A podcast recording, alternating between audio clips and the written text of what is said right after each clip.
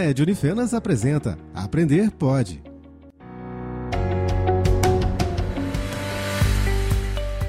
Olá, eu sou José Contígio Júnior, professor do curso de arquitetura.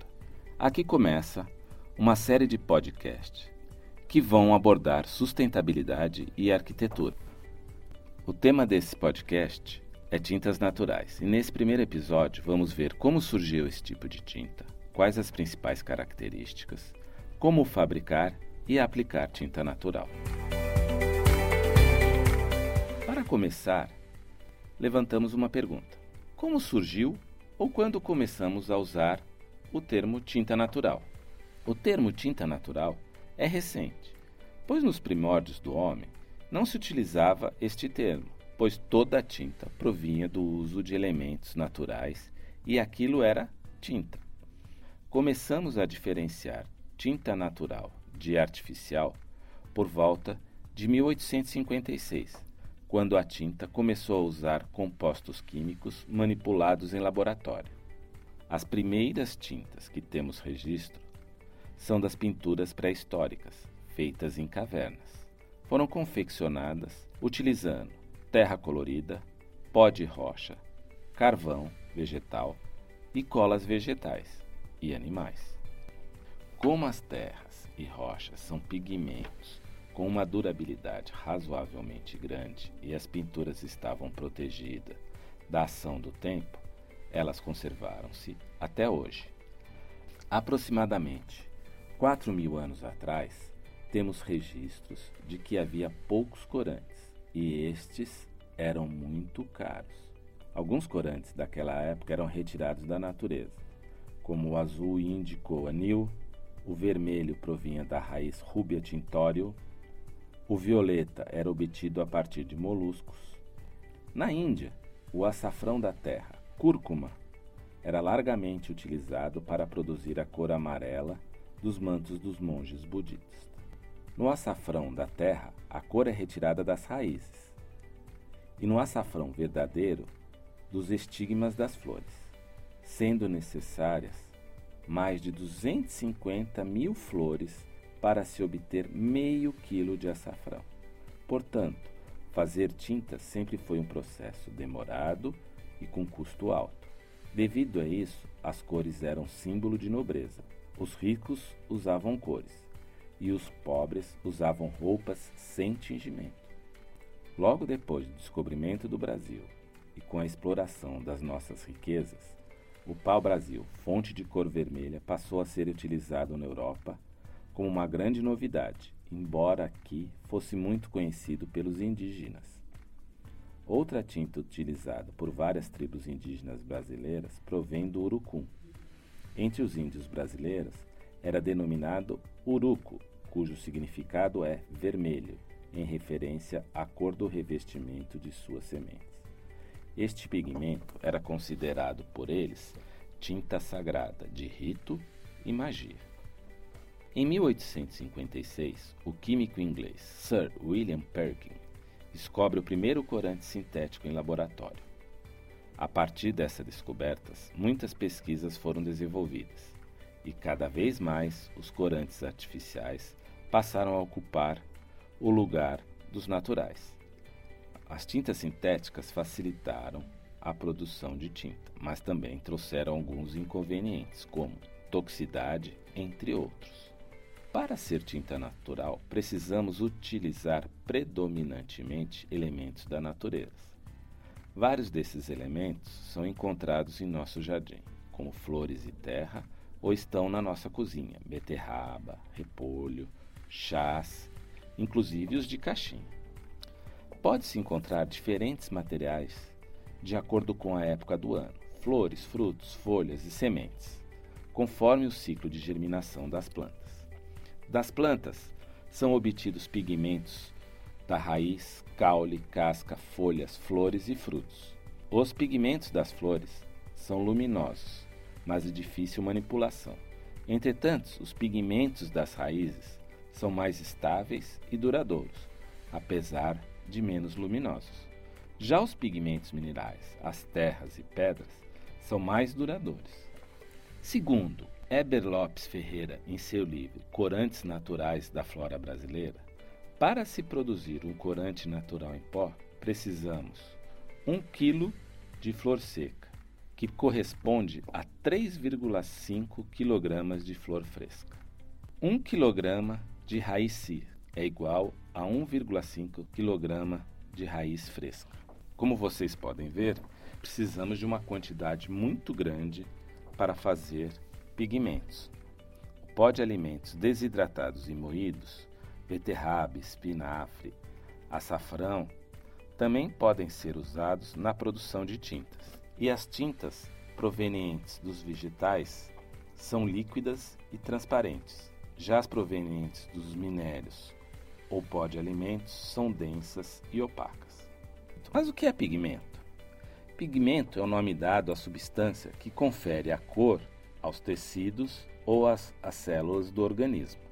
Os pigmentos podem ser extraídos da natureza ou produzidos em laboratórios, como vimos anteriormente, sendo responsáveis pela cor da tinta. Os pigmentos naturais são aqueles encontrados nos vegetais, animais e minerais. Mas o que é necessário para fazer uma tinta natural ou tinta em geral? A tinta é uma mistura de dois elementos: pigmentos, corantes e aglutinantes. O pigmento é o que confere cor à tinta, e o aglutinante é o que une as partículas da tinta a aderir a uma superfície. Existem diferentes aglutinantes e, por consequência, diferentes tipos de tinta. Óleo, cola, goma, ovo e etc. são bons aglutinantes. As tintas naturais podem ser obtidas por diversos processos. Depois de obtido o pigmento ou o corante, mistura os aglutinantes. Os pigmentos podem ser líquidos ou em pó. Os pigmentos líquidos podem ser obtidos por cocção, cozinhar a matéria-prima até que a água adquira a sua cor. Maceração consiste em deixar a matéria-prima de molho na água fria por volta de 12 horas. Este tempo é estipulado para o inverno ou meia estação. No verão deve ser deixado por menos tempo, senão começa a fermentar. Infusão: os elementos são picados e deixados em infusão no álcool até atingirem o seu ponto máximo de cor, cujo tempo varia de minutos, dias e semana. Quanto mais tempo em infusão, melhor. Podem ser colocados em infusão pétalas de diversas flores, folhas, raízes, sementes, lasca de madeiras, beterraba, repolho e etc. Fricção. A fricção, como o próprio nome diz, consiste em friccionar elementos diretamente sobre o papel. São friccionados as plantas que contêm uma quantidade razoável de água, principalmente pétalas coloridas. Liquidificação. Bater em liquidificador com água folhas verdes ou beterrabas, repolhos, pétalas. Usar puro ou com aglutinante. Conseguimos os pigmentos em pó também através de outros meios, como trituração. Carvão, giz, casca de ovo, tijolos, urucum, café, entre outros, são moídos até serem reduzidos a um pó muito fino. Calcinação. Ossos, sementes, madeira são queimados e reduzidos a carvão qual, após sofrer trituração, é reduzida a pó. Peneiramento e decantação. Pedras e tijolos triturados devem passar pelo processo de peneiramento através de telas ou malha de meias de nylon. No caso, terra devem ser peneiradas para tirar os grãos maiores. Quanto menor as partículas de pigmento, melhor seu poder de cobertura. Lixação. Madeiras como cedro, pessegueiro, louro e outras, quando lixadas, são transformadas em pó muito finos, de diversas cores. Pós obtidos podem ser usados puros ou com aglutinantes, ou em associação entre si. Imersão. Os pós contidos dentro de uma trouxinha de tecido são submergidos em movimentos contínuos por várias vezes na água de recipientes, passando de um para o outro com isso, os pós ficam depositados no fundo dos recipientes, então basta escorrer lentamente a água que estarão prontos para o uso. A produção dos pigmentos em pó permite que se façam três tipos de tinta: a tempera cola, a tempera goma e a tempera ovo. A tempera cola Os pigmentos são adicionados a colas sintéticas, composto de acetatos, de polvinila, formando uma tinta resistência. Tempera goma é obtido pela adição dos pigmentos à goma de polvilho ou arábica. É menos resistente que a tempera cola, porém bem mais natural.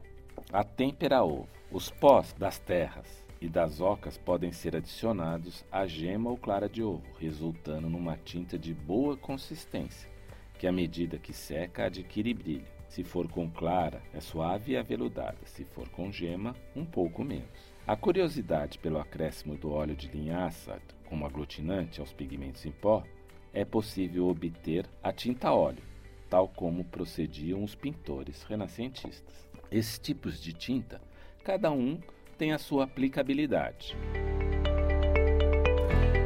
Agora iremos ver os aglutinantes e diluentes para o uso nas tintas. Os aglutinantes são substâncias que, adicionadas aos pigmentos, unem as partículas formando a liga.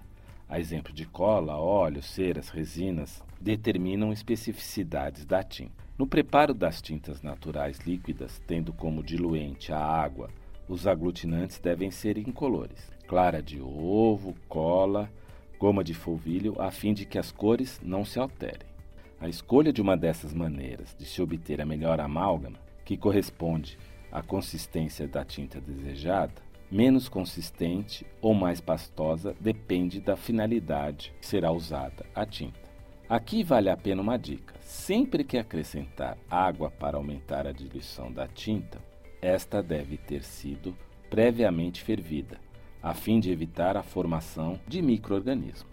Para uma boa fabricação e aplicação de tinta natural, é necessário Fixadores, conservantes. Fixadores, as tintas de procedência vegetal necessitam do acréscimo de fixadores. Há fixadores naturais, como limão, vinagre, e químicos, como alúmen de potássio, ácido tartárico e bicarbonato de sódio. Conservantes são substâncias que preservam as tintas vegetais de sua desintegração. Pode-se usar os conservantes naturais, como o limão e o vinagre, não sendo conveniente utilizar os de procedência industrial, visto que podem interferir na cor. Toxicidade. Embora a natureza apresente plantas tóxicas como copo de leite, espirradeira, comigo ninguém pode, a tinta natural apresenta menos riscos que a artificial. Recomenda-se cuidado na seleção dos vegetais, optando-se por aqueles que não oferecem riscos quando de sua manipulação. Deve-se também ter muito cuidado com as tintas em infusão no álcool. Por se tornarem inflamáveis, devem ser mantidas longe do calor e das chamas. Quando os pós são peneirados, deve-se proteger os olhos, narinas, para que não sejam absorvidos. Aconselha-se, enfim, trabalhar em um ambiente bem iluminado e arejado. Os processos escritos servem para qualquer tipo de tinta natural, e para diferentes usos. Mas vamos nos fixar apenas as tintas naturais para o uso na construção civil, ou seja, com predomínio de uso na pintura de paredes. Se você está querendo pintar sua casa, sítio, etc., aí vai a receita. Essa receita vai estar disponível no feed do podcast. Então vamos à receita de uma tinta natural para o uso na construção civil parede. Para o preparo de aproximadamente 18 litros de tinta natural, usaremos 8 quilos ou 2 galões de terra seca. Se a terra estiver molhada, desconte a umidade. 4 quilos de cola branca comprada a granel, conhecida como cola de madeira, ou grude de polvilho. Observação: se for comprada uma cola branca de ótima qualidade, que é vendida em embalagens de 1 kg, geralmente ela rende o dobro da cola normal que é vendida em grande quantidade. 8 litros de água. Para preparar a tinta é necessário colocar 6 litros de água em uma lata e adicionar 4 de terra. Desmanchar a terra na água, destorrando e produzindo uma mistura com consistência de creme, um mingau de terra. Para isto você poderá utilizar uma das ferramentas desmanchar com as próprias mãos, utilizar vupt-vupt, cabo de vassoura com pregos ou parafusos, uma colher de madeira, uma furadeira elétrica com um misturador adaptado, Acrescentar os outros 4 kg restantes de terra e bater até a consistência de creme. Para obter uma tinta mais fina, coar o creme. Para obter uma tinta mais grossa, não é preciso peneirar ou coar. Adicionar a cola ao creme e bater bem. Para evitar desperdício, lavar a vasilha de cola com 2 litros restantes de água e adicionar a tinta. Bater até obter consistência de creme. Quanto mais batida for, melhor será a consistência. Depois de batida, a tinta está pronta. Caso a tinta fique muito grossa ou muito rala, não se preocupe. Isso depende do tipo de terra e será resolvido na aplicação. Agora, trataremos de como aplicar essa tinta. Para aplicar a tinta, é aconselhável, antes de rolar a tinta sobre a superfície, é preciso deixar a parede ou superfície pronta para ser pintada. Se as paredes estiverem com cal ou pinturas danificadas, lixe bem a superfície e retire qualquer resíduo ou corpo estranho, como graxa, mofo e outras irregularidades. Caso a parede seja nova, é só esperar o reboco secar bem. Antes de começar a pintura, passe um rolo com água pura na superfície a ser pintada. Isso vai evitar que a parede absorva a tinta muito rápido. Agora sim, depois de preparada a sua parede, pode receber a tinta que você mesmo fez. Aplique a primeira demão de tinta e aguarde mais duas horas para a segunda demão.